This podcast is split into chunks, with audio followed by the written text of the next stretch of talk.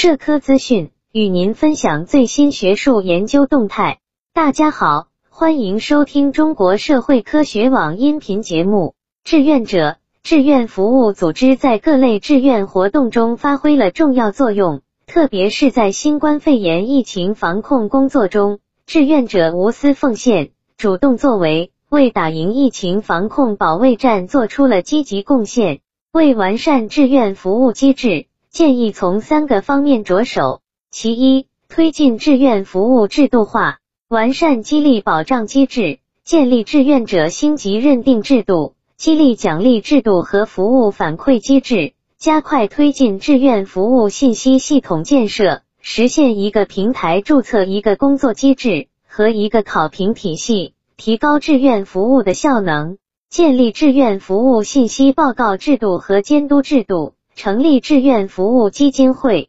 财政提供启动资金，并逐年适当支持，以社会募资为主，建立多元化募集资金机制。其二，推进志愿服务专业化，建设专业化培训平台，积极开展各类志愿者培训活动，优化志愿者培训机制。切实提升志愿服务专业化水平，健全培训工作体系，构建覆盖多领域的专业化志愿服务工作体系。其三，培育壮大志愿服务队伍，充分挖掘辖区人才资源，吸纳党员等人员加入志愿者队伍，广泛吸纳专业特长突出、身体条件较好的离退休人员参与到志愿服务行动中。引导大学生利用寒暑假和平时空余时间参与志愿服务，培育其成为志愿服务队伍的主力军。本期节目就到这里。